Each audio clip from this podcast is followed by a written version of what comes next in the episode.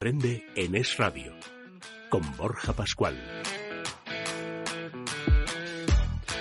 Y ya para ir terminando, nos acompaña nuestro amigo Javier Galúe, consultor en comunicación de emprendedores y empresas, y quienes nos promete, eh, nos propone, perdón, someter a debate y reflexión, bueno, pues eh, algo eh, que me parece a mí complicado de que resolvemos hoy aquí. Pero bueno, ¿cuáles son las mejores habilidades para emprender? Yo creo que si entre tú y yo resolvemos esto de manera clara, eh, hemos hecho un gran avance para la humanidad. Borja, te lo prometo. ¿Me lo Como prometes? dicho, te lo prometo. Venga. No, es que fíjate, haciendo eh, las típicas consultorías en las empresas, que te consigues con una persona que tiene una idea más fantástica Sí. y le dices, oye, ¿por qué no desarrollas esto? Y te dice el típico, la típica frase, es que yo no valgo para para emprender y estas cosas. Yo no me veo Sí. eh, sin un sueldo y a fin de mes. Y, y claro, me, vino en la cabeza esto porque tú dices, pero madre mía, lo que se está perdiendo... Sí, Pero qué optimista, ¿no? Sin un Sí, sueldo, ¿no? Sin pero- dinero. ¿Qué te voy a contar? ¿Qué te voy a contar? Y entonces eh, se me ocurrió hacer como una pequeña lista, que yo creo que son, yo diría, pequeñas cositas que tenemos que tener los emprendedores para por lo menos emprender. No significa que la tengamos que tener todas, aunque sería Menos lo mal, ideal, mal. aunque sería lo ideal. Pero, hombre, si no tenemos todas, se pueden adquirir en el camino.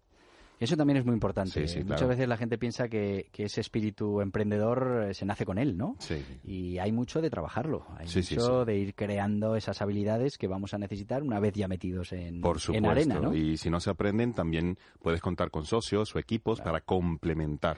Lo que a ti te falta lo tiene el otro. Pues, pues, pues ve empezamos, ve empezamos dándome- con la... con- dándome- exacto, con lo mollar. Punto número uno y que me parece básico es romper el mito del garaje. El Oh. típico mito de, de que es que de Apple... acuerdo estoy contigo. Exacto, por fin, ya era hora. Eh, que, es que yo empecé, esta empresa es mil millonaria y empezó en un garaje, dos personas, tal, y ya con eso, con una idea buena, me hago millonario en media hora, ¿no? Y resulta que es, hombre, uno en tres millones posiblemente lo Sí, consiga, pero, nadie hable del del garaje. Exacto, que- los que dos se mil- quedó en el garaje. 2.999.999 Sí, sí. que han Totalmente llegado a triunfar o que han llegado a seguir adelante es por trabajo, por esfuerzo y por formación, preparación y todo lo que vamos a hablar aquí, que es muy importante, ¿no? Entonces, desechado el mito, ¿no? De que vamos a irnos al garaje, que por el cierto... mito del garaje y el mito de la idea. Yo ahí te dejo Claro, los exacto, dos. Las dos fuera, porque Sí, sí. tener una idea está bien, pero no es fundamental para tener un negocio. No, si realmente las ideas van surgiendo luego. Eso es. Posiblemente la primera la desecha porque te das cuenta que la realidad es muy diferente. fíjate, a mí me da mucha rabia porque, bueno, pues estando aquí en los medios de comunicación, viene mucha gente a contarme sus ideas. Y, y hay gente que cuando me va a contar la idea me hace firmar un, un NDA, un, un acuerdo de no... de- Sí, y yo digo, pero vamos a ver si las ideas, si lo importante sería si tú me enseñas un, un- un modelo de negocio, un proceso industrial, un tal, vale, yo puedo entender que, que no te lo vaya a copiar, pero una idea... Ya, ya, ya, una idea. Pero bueno.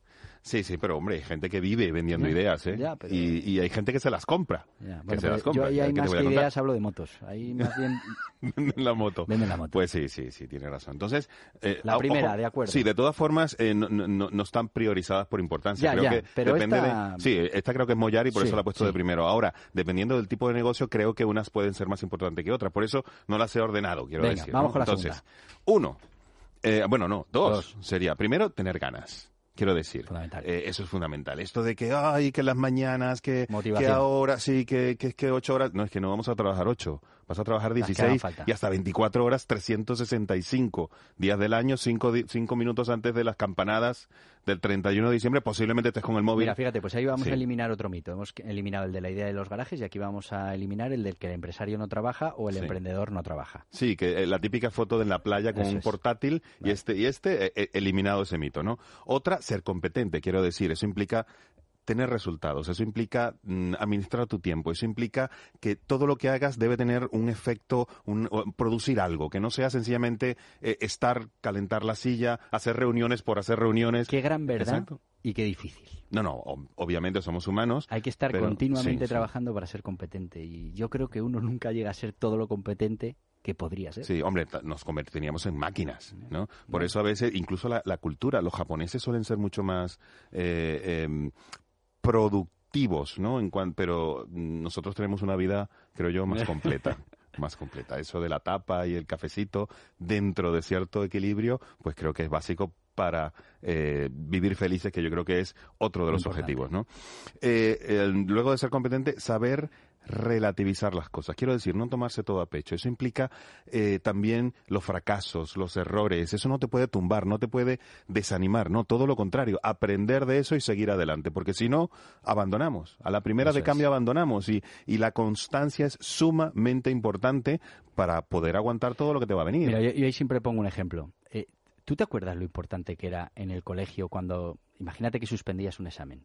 Para ti era, eh, se, vamos, se caía el mundo. Sí, correcto. Ahora con el paso del tiempo, ¿qué importancia tenía aquel examen que suspendiste, viéndolo desde ahora? Sí, sí, totalmente de acuerdo lo que nos pasa ahora, pues tiene la importancia que tiene. Pero claro, si le damos más de la que tiene, al final nos paraliza y eso. Sí. No, y el cliché es, verdadero. Aprender de eso. Quiero decir, hombre, ya si caes siete veces en el mismo error, preocúpate. Sí, pero, tienes un problema de claro, detección de Exactamente, pero yo creo que es importante eh, seguir con el siguiente, que es tener capacidad de adaptación. Quiero decir, el entorno cambia constantemente. De hecho, lo único que no cambia es el cambio. Quiero decir, lo tendrá siempre y eso implica adaptarte, adaptarte a la competencia que te ha venido, adaptarte a los cambios de... Pero, pero eso ya nos lo enseñó la naturaleza. Si no lo queremos aprender es porque no... Sí, pero es que mañana te cambian las leyes, por ejemplo, lo que leíste a la introducción del programa, de, de, de, todo lo que nos van cambiando a, los empresarios, a los autónomos. Y es que... O te adaptas... O te adaptas o, o, te amargas y te sale una úlcera. Son varias alternativas. Totalmente de acuerdo. Entonces hay que ponerse, eh, yo diría, con los oídos bien atentos para incluso prevenir los cambios para que no te pillen eh, fuera de sitio, ¿no? Ser humilde.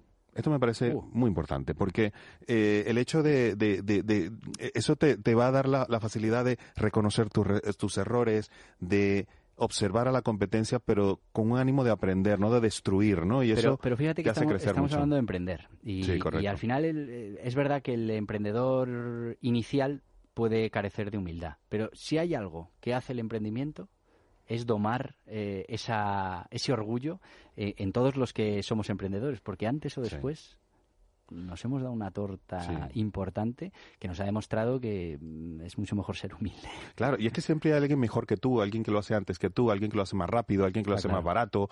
Eh, sencillamente uno tiene que dar lo mejor que puede y con una buena visión, un buen equipo y una buena asesoría, yo creo que llegas a cualquier a cualquier límite que te hayas puesto, ¿no?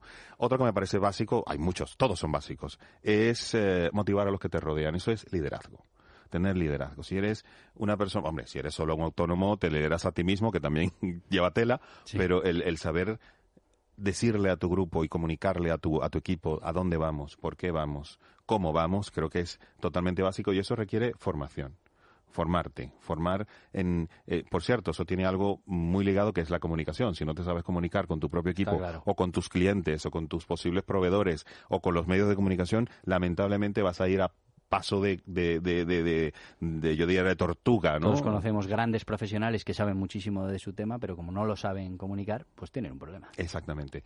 Todo esto implica también tener cierta, yo diría, inteligencia emocional. ¿En qué sentido? De que emocionalmente no te involucres tanto en el proyecto que te Mm, haga vulnerable a... Sí, que, no te que solo veas árboles, que no te deja ver el bosque. Exactamente, y cuando hay euforia, pues euforia, pero controlada, porque luego va a venir algo que, no, que puede ser lo contrario. Entonces, aprender a manejar las emociones por cierto, tiene mucho que ver con el estilo de, vida que lleves, de, de, en cierta manera tener algo adicional, que por supuesto la familia, algún hobby, eh, música. Hay una serie de, de, cosas que debes hacer para mantener ese equilibrio de vida. Si no, te puedes consumir en, nada, en, muy poco tiempo. al final esto es una carrera de fondo, es importante, que no es velocidad. Exactamente.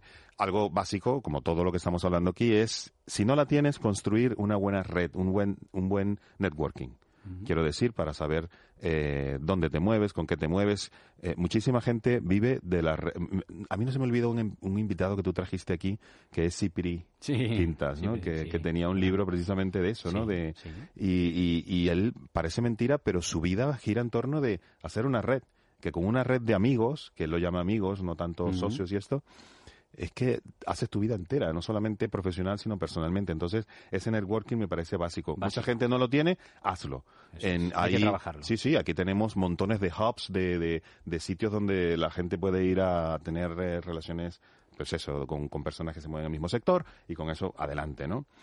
Eh, capacidad creativa. siempre tenemos que ir creando, siempre tenemos que ir innovando, siempre tenemos que buscar cómo mejorar lo que tenemos, ¿no? Eso, eh, como siempre digo, eh, los japoneses en eso tienen eh, un, un, principio de mejora continua, ¿no? De que todo lo que tienes está bien, pero que tiene que se puede mejorar. Y todo lo que pueda ser mejorable, pues hay que mejorarlo, ¿no? Eso es muy importante. Tener visión estratégica, o sea, planificación, quiero decir, no tirar para adelante, lo que tú siempre dices, modelo de negocio, modelo de negocio básico, porque sin eso, eh, como siempre dicen, no hay un viento favorable si no sabes hacia dónde va viento favorable y va para atrás, no es favorable. Entonces, hay que saber para dónde vas y entonces ver el, viento. El dicho y dice eso, no, hay viento favorable para el que no sabe para el que No sabe, exactamente. Entonces, la estrategia, y para eso, hombre, como te digo, no tenemos que saber de todo, pero para eso hay consultores y para eso tenemos que estar pendientes, ¿no? Y eh, yo diría que la formación, como, bueno, uno de tantos, tiene que ser básico. Tenemos que formarnos y formar al equipo que tenemos para poder llevar todo lo demás adelante. Así que nada, a emprender pues aquí lo dejamos con Javier Galúa, Emprender, que nos ha dado un buen repasito a lo que necesitamos para ser emprendedores. Y nos vamos, no tenemos tiempo para más, pero antes María nos va a recordar a nuestros oyentes cómo pueden ponerse en contacto con nosotros. Os recordamos que participar en Mundo Emprende es muy sencillo. Podéis enviar vuestras opiniones, comentarios y dudas al correo info@mundoemprende.com. También podéis escribirnos a nuestro WhatsApp al número 694 420 878 Repito, al número 694-420-878. Además tenéis la posibilidad de contactar con nosotros a través de nuestras redes sociales. Y nos vamos hasta la semana que viene aquí en el Radio Mundo Emprende y recuerda toda la información durante las 24 horas del día en mundoemprende.com, el portal online para emprendedores, pymes y autónomos.